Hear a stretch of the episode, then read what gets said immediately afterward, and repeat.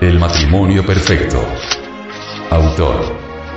Samael Aumeor. Este libro fue pasado a formato sonoro digital, para facilitar su difusión. Y con el propósito de que así como usted lo recibió, lo pueda hacer llegar a alguien más.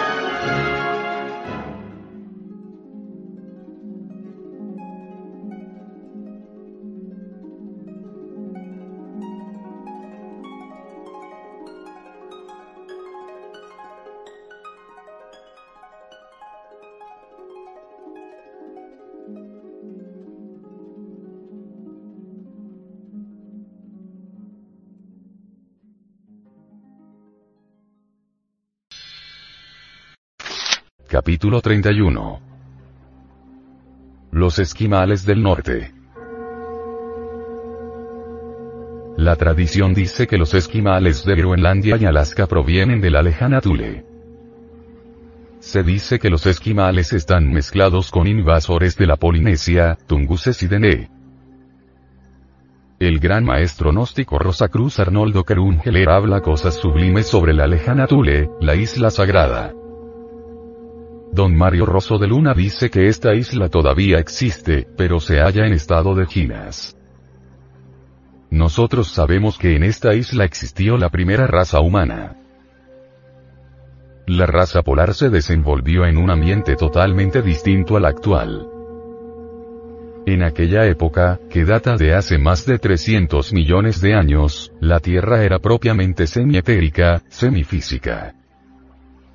Parecía un curvo océano azul como el firmamento de la noche. En aquellos tiempos los seres humanos podían flotar en la atmósfera. Los cuerpos humanos eran andróginos y etéreos. Estos cuerpos eran elásticos y sutiles. Lo mismo podían conservar su gigantesca figura de 10 y 20 metros de altura, que reducir su tamaño a voluntad y asumir una estatura pigmea, o tomar el tamaño del cuerpo humano actual.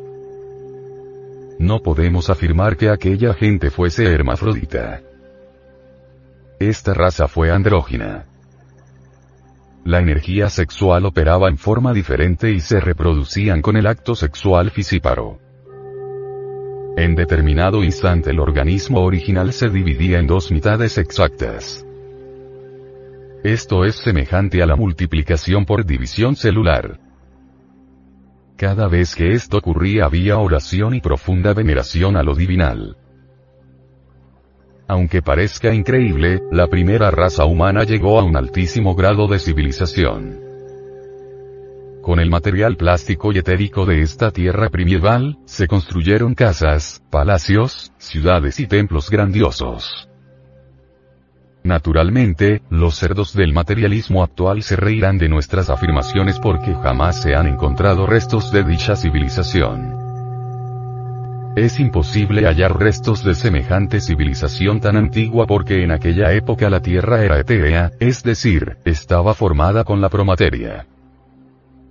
Solo en las memorias de la naturaleza pueden los grandes clarividentes hallar toda la historia viviente de la primera raza. Esta es la raza protoplasmática. Este es el legítimo protoplasma de la raza humana. Los grandes clarividentes pueden reírse a sus anchas del protoplasma de los Darwin y los Haeckel.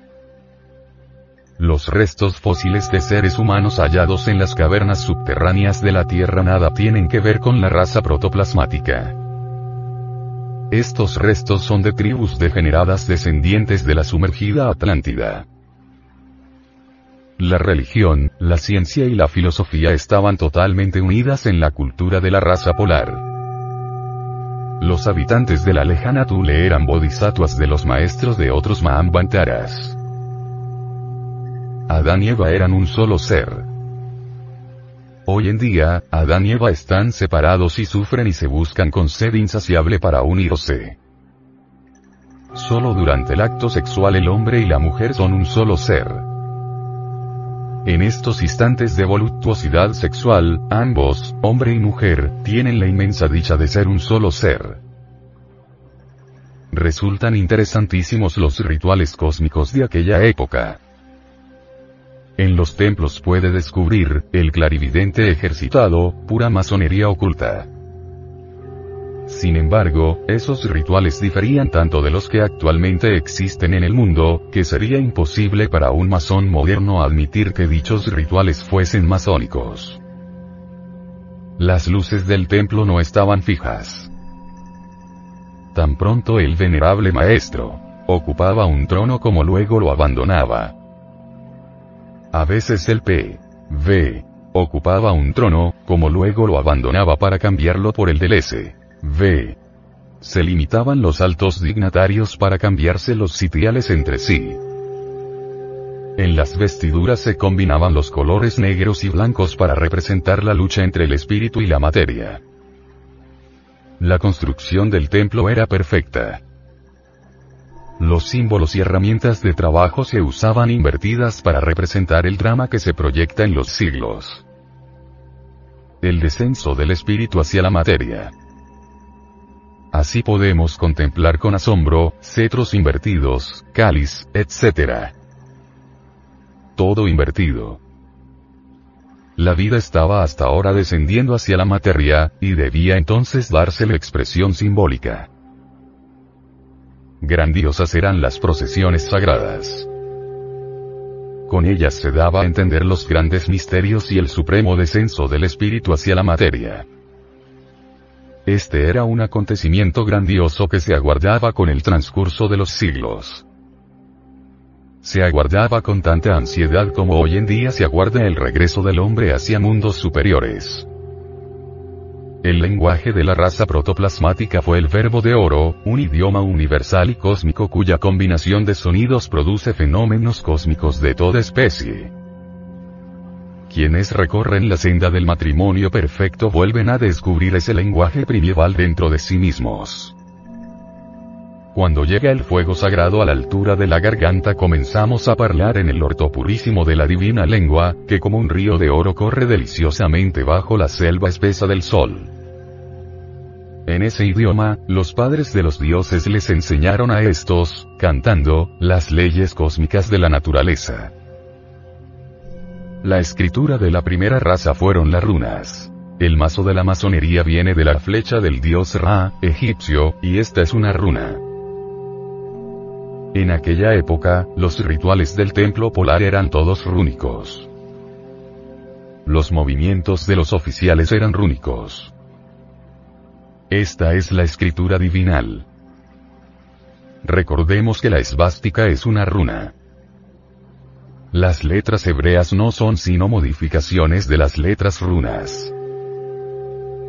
La cuna de la sabiduría oculta no fue el Asia, como creen muchos. La verdadera cuna de la sabiduría oculta fue la isla sagrada, la lejana Tule, de la cual habla tantas bellezas Huiracocha. Por aquella época de la raza protoplasmática, la isla sagrada no estaba en el norte. Esa isla fue realmente un continente cuya posición exacta estaba en la línea ecuatorial. Más tarde, con la revolución de los ejes de la Tierra, quedó dicha isla en el norte. La revolución de los ejes de la Tierra ya está demostrado por la ciencia contemporánea. Actualmente, los polos se están desviando hacia el Ecuador, los actuales esquimales, aun cuando mezclados con otras razas, no son descendientes de la primera raza. Son más bien degenerados atlantes, mas conservan algunas tradiciones muy interesantes. Estas gentes tienen un vínculo familiar que les une entre sí. Cada patriarca usa un amuleto especial consistente en un signo, marca tótem, o el nombre de una especie de animal sagrado que transmite a sus descendientes. Por el hecho de vivir ellos en el Polo Norte, pueden sentirse muchos pensadores inclinados a creer que esta raza pudiese tener su origen en los nórdicos primitivos de la primera edad. Resulta interesante saber que entre los antiguos esquimales no existía autoridad especial, cacique o rey. Se regían por un consejo de ancianos. Los varones jóvenes se unen en matrimonio perfecto con las mujeres de otros clanes. Empero, el amuleto les sirve de distintivo para no casarse entre parientes. En otros tiempos existió la poliandría. Mataban a toda hija mujer que naciese antes de hijo varón. Afortunadamente ya abandonaron esta bárbara costumbre. R. Westermarck refiere, en su libro titulado Historia del matrimonio, que los esquimales prestan su mujer a otro, o la cambian. Naturalmente esto es de hecho una costumbre de adulterio. Horrible costumbre incompatible con la doctrina predicada por nuestro adorable Salvador el Cristo Jesús. Empero, toda regla tiene sus excepciones y no podemos creer que todos los esquimales tengan semejante bárbara costumbre. De todo hay en la vía del Señor.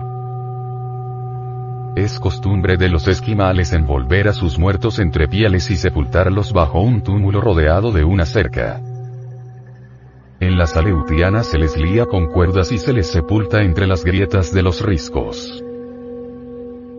Los esquimales conocen la ley del eterno retorno, saben que el ego regresa a una nueva matriz. Los fetiches o muñequitos pequeños y diminutos de los esquimales, simbolizan la esencia. Creen que esta es pequeñita y diminuta, mas los sacerdotes no ignoran que con ella se fabrica alma.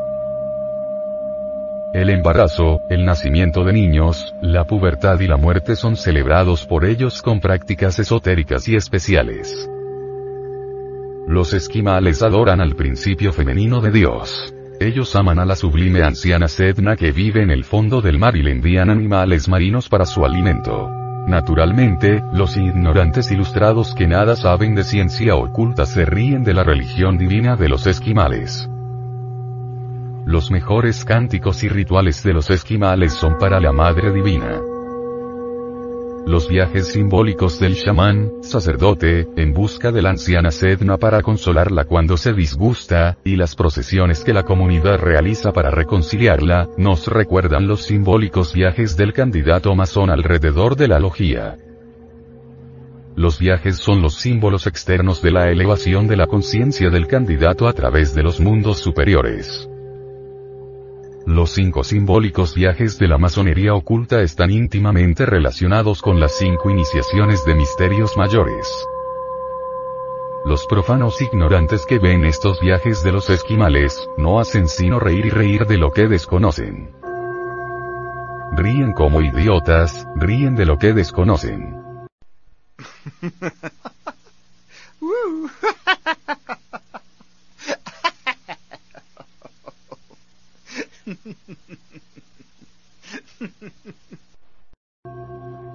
Los esquimales saben con perfecta exactitud, como lo sabe todo verdadero iniciado que tenga abierto el sexto sentido, que existen los genios, los duendes, los gnomos, los gigantes, las salamandras del fuego, las ondinas, etcétera, etcétera.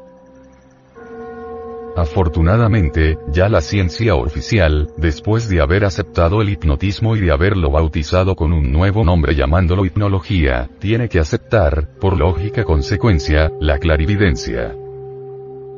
Solo así es posible explicarnos que un sujeto en estado hipnótico pueda ver a través de un muro, e informar sobre lo que está sucediendo muchas veces a miles de kilómetros de distancia. Lo que hoy rechaza la ciencia, mañana lo admite. Los que hoy se ríen de Paracelso y de los esquimales, por aquello de los elementales, gnomos, pigmeos, salamandras, genios, ondinas, sílfides, etcétera, etcétera. Tendrán después que reírse de sí mismos y enrojecer de vergüenza cuando estas criaturas sean redescubiertas por la ciencia.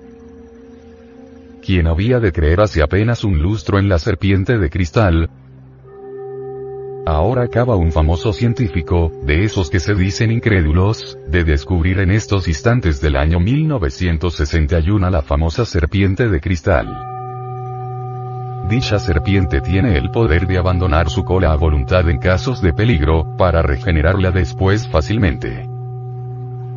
Cuando la serpiente de cristal se ve en peligro, atacada por cualquier bestia, se enrosca poniéndose rígida y se lanza sobre la bestia.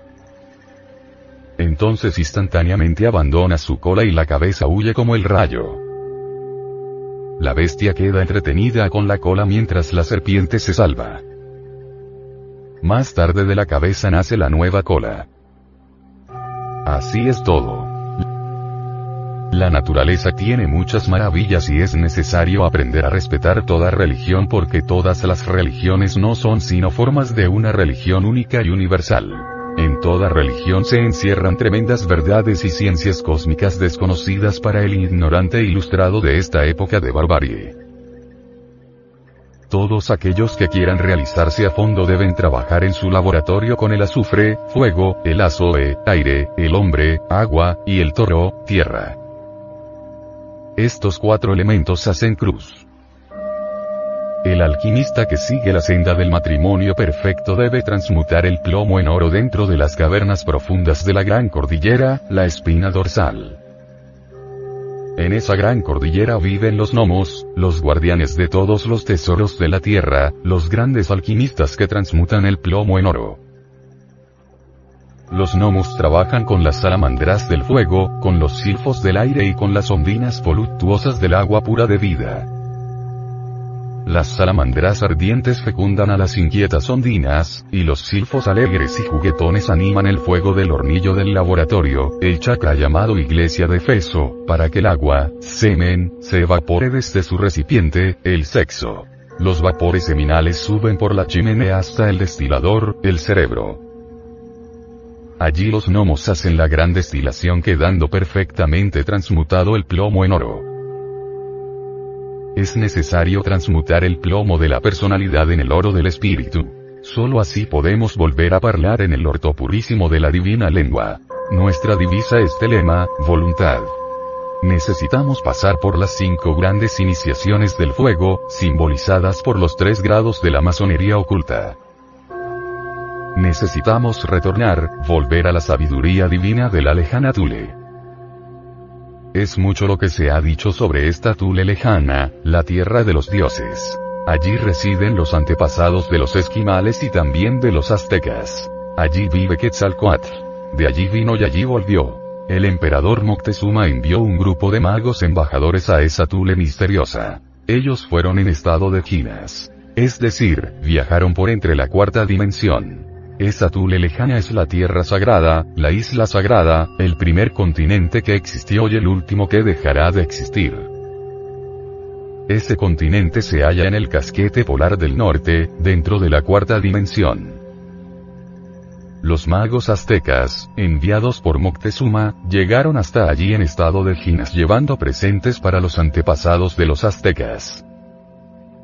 De regreso trajeron un mensaje para Moctezuma y los aztecas, que podríamos sintetizar así.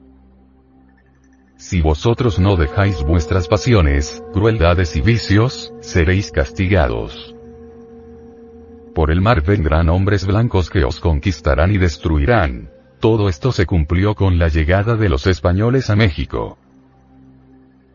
Esto de la cuarta dimensión, y de una tierra sagrada metida dentro de la cuarta dimensión en el polo norte, puede hacer reír a los ignorantes ilustrados. Realmente ellos no han estudiado todas las dimensiones del espacio. Es lástima que las matemáticas no puedan definir las dimensiones del espacio. Toda expresión matemática corresponde siempre a una realización de realidades. Así se piensa con lógica formal. Empero, afortunadamente existe la lógica dialéctica que nos permitiría usar las matemáticas para definir las seis dimensiones fundamentales del universo. Generalmente las dimensiones son representadas por potencias. La primera, la segunda, la tercera, la cuarta, etc. Precisamente esto dio base a Hinton para construir su famosa teoría de los tesseracts, o sólidos tetradimensionales, a 4a elevada a la cuarta potencia. Esta es la representación de las dimensiones en forma de potencias. Muchos autores consideran que las matemáticas nada tienen que ver con las dimensiones porque no existe diferencia entre las dimensiones. Este concepto nos parece falso. Nosotros creemos que la diferencia entre las dimensiones es algo obvio y que todo el universo está hecho de acuerdo con la ley de número, medida y peso. Lo que sucede es que mientras la mente esté embotellada entre la lógica formal limitaremos el uso de las matemáticas al mundo tridimensional. Necesitamos con urgencia de la lógica dialéctica para considerar la representación de las dimensiones por potencias, como algo lógico. Esto solo es posible dialécticamente con lógica dialéctica. La metageometría estudia el espacio superior. La metageometría está llamada a desplazar totalmente la geometría de Euclides. Realmente, la geometría de Euclides solo sirve para investigar únicamente las propiedades del espacio físico particular. Empero, si queremos abandonar el estudio de la cuarta vertical, es claro que la física se detendrá en su avance. En la cuarta coordenada se halla el secreto vital de toda mecánica. La metageometría tiene el mérito de considerar al mundo tridimensional como una sección de un espacio superior. El punto del espacio tridimensional es tan solo una sección o corte de una línea metageométrica. Con lógica formal resulta imposible considerar a las líneas metageométricas como distancias entre puntos en nuestro espacio, y es imposible representarlas formando figuras en nuestro espacio. Empero, con lógica dialéctica, tiene distancias entre puntos de nuestro espacio y podemos representarlas con figuras y cualidades. No resulta pues absurdo decir que el continente polar norte pertenece a la cuarta dimensión. Tampoco sería absurdo a la luz del pensamiento lógico dialéctico, afirmar que dicho continente está habitado por personas que tienen cuerpos físicos. Podríamos hacer un mapa de dicho continente y esto sería aceptado con lógica dialéctica. En cambio la lógica formal, además de considerar absurdas nuestras afirmaciones, nos conduciría de hecho al error. La tridimensionalidad del mundo ciertamente existe en nuestra psique, en nuestro aparato receptivo. Es también allí donde todos podemos encontrar las maravillas de lo supradimensional si desarrollamos la clarividencia, la clariaudiencia, etc es decir, si perfeccionamos nuestro aparato psíquico. Solo mediante el desarrollo de nuestros poderes de percepción interna podemos estudiar las dimensiones superiores de la naturaleza. El positivismo materialista ha levantado una muralla china alrededor de la investigación libre. Todo lo que ahora se levanta contra esa muralla, es condenado por los ignorantes ilustrados como anticientífico. El positivismo materialista es conservador y reaccionario. Nosotros los gnósticos somos revolucionarios y rechazamos totalmente las ideas reaccionarias y conservadoras. Don Emmanuel Kant, el gran filósofo alemán, considera al espacio como una propiedad de la receptividad del mundo por nuestra conciencia. Nosotros llevamos en nosotros mismos las condiciones de nuestro espacio, y por lo tanto, dentro de nosotros mismos encontramos las condiciones que nos permiten establecer correlaciones entre nuestro espacio y el espacio superior. Cuando se inventó el microscopio se abrió ante nosotros el mundo de lo infinitamente pequeño. Así también con el despertar del sexto sentido se abrirá ante nosotros el mundo de la cuarta dimensión. Aquellos que han desarrollado el sexto sentido pueden estudiar los registros acásicos de la naturaleza y descubrir por sí mismos la realidad del continente polar del norte. La primera raza que existió en el mundo fue de color negro. Esa fue la raza protoplasmática. La raza andrógina que se reproducía con el acto sexual fisíparo, semejante al de la multiplicación por división celular. La primera raza vivió en la cuarta dimensión del espacio. La Tierra misma estaba entonces sumergida dentro de la cuarta dimensión. Aquella raza tuvo una gigantesca civilización, se hablaba el lenguaje de oro y se escribía con letras rúnicas.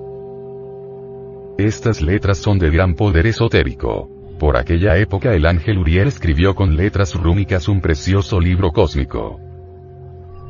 Dicho libro solo podemos estudiarlo en los registros acásicos. El género de percepción y de representación de la gente de la primera raza, no era subjetivo como el de la humanidad actual. Aquella gente polar tenía representaciones y percepciones objetivas, claras y perfectas. Podían ver los cuerpos en forma completa y exacta. La gente actual solo ve lados, ángulos, caras, superficies, etc. Nadie ve ahora cuerpos completos. la gente actual está degenerada y solo tiene percepciones incompletas, subjetivas y representaciones de tipo completamente degenerado y subjetivo. Necesitamos regresar al punto de partida y regenerar nuestro aparato psíquico por medio de la magia sexual y de la meditación interna para reconquistar las representaciones y percepciones objetivas. Es urgente eliminar de nuestras representaciones y percepciones todos los elementos subjetivos. Esto se consigue mejorando la calidad de las representaciones con la técnica de la meditación, y regenerando el aparato psíquico con la magia sexual.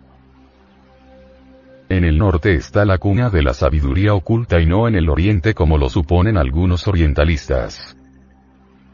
Los esquimales conservan muchas tradiciones religiosas que bien vale la pena de investigar seriamente.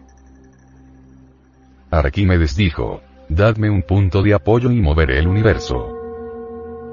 Arquímedes buscó una palanca para mover el universo. Esa palanca existe. Elipas Levi dice que esa palanca es la luz astral. Nosotros preferimos hablar más claro y decir que la palanca de Arquímedes es el Kundalini. Quien desarrolla el Kundalini puede meter su cuerpo de carne y hueso entre la cuarta dimensión para transportarse hasta la lejana Tule, la tierra de los dioses. Quien sabe orar y pedir a la madre Kundalini, bien puede suplicarle que lo meta dentro de la cuarta dimensión y lo transporte a la isla sagrada. El kundalini es la palanca de Arquímedes, la palanca con la que podemos meternos dentro de la cuarta dimensión para transportarnos cargando con el cuerpo físico. La invención de la palanca inmediatamente diferenció al hombre primitivo del animal y estuvo de hecho unida realmente a la aparición real de los conceptos. Si comprendemos a fondo psíquicamente la acción de una palanca, descubriremos con asombro que consiste en la construcción de un silogismo correcto. Quien no sabe construir un silogismo correctamente, tampoco puede comprender totalmente la acción de una palanca. El silogismo en la esfera psíquica es literalmente la misma cosa que la palanca en la esfera física. Realmente podemos asegurar que los seres que viven sobre la Tierra se dividen en dos grupos. Los que conocen la acción de la palanca y los que no conocen esta acción. El hombre necesita la palanca de Arquímedes, la serpiente superastral, para meterse dentro de la cuarta dimensión y transportarse con cuerpo a la tierra de los dioses. Cuando las matemáticas han renunciado a los axiomas fundamentales de la identidad y la diferencia, se encuentra el camino que nos conduce a un orden superior de cosas en las dimensiones superiores del espacio. El gran escritor P. O. dijo, en el mundo de las magnitudes infinitas y variables, una magnitud puede no ser igual a sí misma. Una parte puede ser igual al todo. Y de dos magnitudes iguales una puede ser infinitamente mayor que la otra. Realmente todo esto puede ser un completo absurdo cuando estudiamos la cuestión a la luz de las matemáticas de los números constantes y finitos. Empero es cierto, muy cierto y de toda verdad, que las matemáticas de los números constantes y finitos, son en sí mismos el cálculo de las relaciones que hay entre magnitudes no existentes, esto es, el cálculo de un absurdo. Así pues, podemos plenamente afirmar que lo que desde el punto de vista de estas matemáticas parece un absurdo, puede ser realmente verdadero, aun cuando las gentes no lo crean. En cierta ocasión un famoso penalista dijo, para descubrir la verdad tenemos que renunciar a la lógica. En parte dijo la verdad este abogado, en parte no la dijo. Realmente tenemos que renunciar a la lógica formal, pero no a la lógica, porque la lógica es el arte de pensar correctamente. Si dejamos de pensar correctamente es claro que caemos en el absurdo. En su crítica de la razón pura, don Emanuel Kant nos mostró el camino de una lógica trascendental. Antes de Bacón y el famoso Aristóteles, en las arcaicas escrituras de la tierra sagrada de los Vedas, ya se dieron las fórmulas de una lógica superior. Estas fórmulas se conservaron escritas en libros antiquísimos. Esta lógica es la lógica dialéctica. Esta es la lógica intuitiva, la lógica del éxtasis, la lógica del infinito. Esta lógica existe desde mucho antes de que la lógica deductiva e inductiva fuera formulada. Cuando el hombre se adueña de esta llave maravillosa de la mente, llamada lógica dialéctica, puede abrir la puerta misteriosa del mundo de las causas naturales sin peligro de caer en el error. Los axiomas de la lógica dialéctica solo pueden ser formulados durante el éxtasis. Si queremos realmente comprender a fondo el mundo multidimensional y visitar la tierra sagrada de los dioses situada en el casquete polar del norte, necesitamos urgentemente arrojar fuera del templo de nuestra mente, todos, todos los ídolos intelectuales convertidos en axiomas. Necesitamos desembotellar la mente, libertarla de la lógica formal, buena tan solo como para un Molière y sus caricaturas las tierras de Ginas, las maravillas escondidas entre las mil y una noches, los países de oro donde habitan los dioses inefables de la aurora, se convierten en una tremenda realidad cuando encontramos la palanca de Arquímedes. Apoyados en esa misteriosa palanca saltamos a la cuarta dimensión. Ha llegado la hora de libertar a la mente y despertar el kundalini. Ha llegado el instante en que el ser humano aprenda a pasar a la cuarta dimensión a voluntad cada vez que así lo quiera. Si alguien con el kundalini despierto le suplicara a este en instantes de estar dormitado, que lo metiera dentro de la cuarta dimensión y lo transportara a la isla sagrada del Polo Norte, podéis estar seguro, amado lector, que el milagro se realizará inevitablemente. Todo lo que necesita el iniciado es saber levantarse del lecho conservando el sueño. La culebra lo ayudará en todo cuanto él también se sabe ayudar. Ayúdate que yo te ayudaré.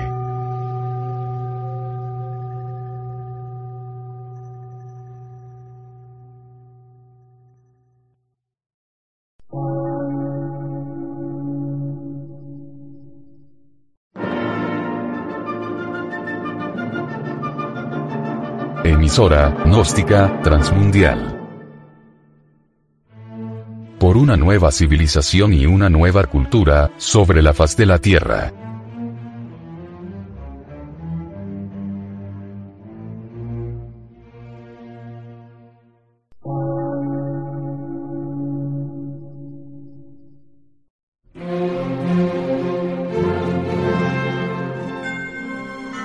Medio de radiodifusión científico, artístico, místico y filosófico. De la Asociación Colombiana de Centros de Estudios Gnósticos, Antropológicos, Psicológicos y Culturales. A. C.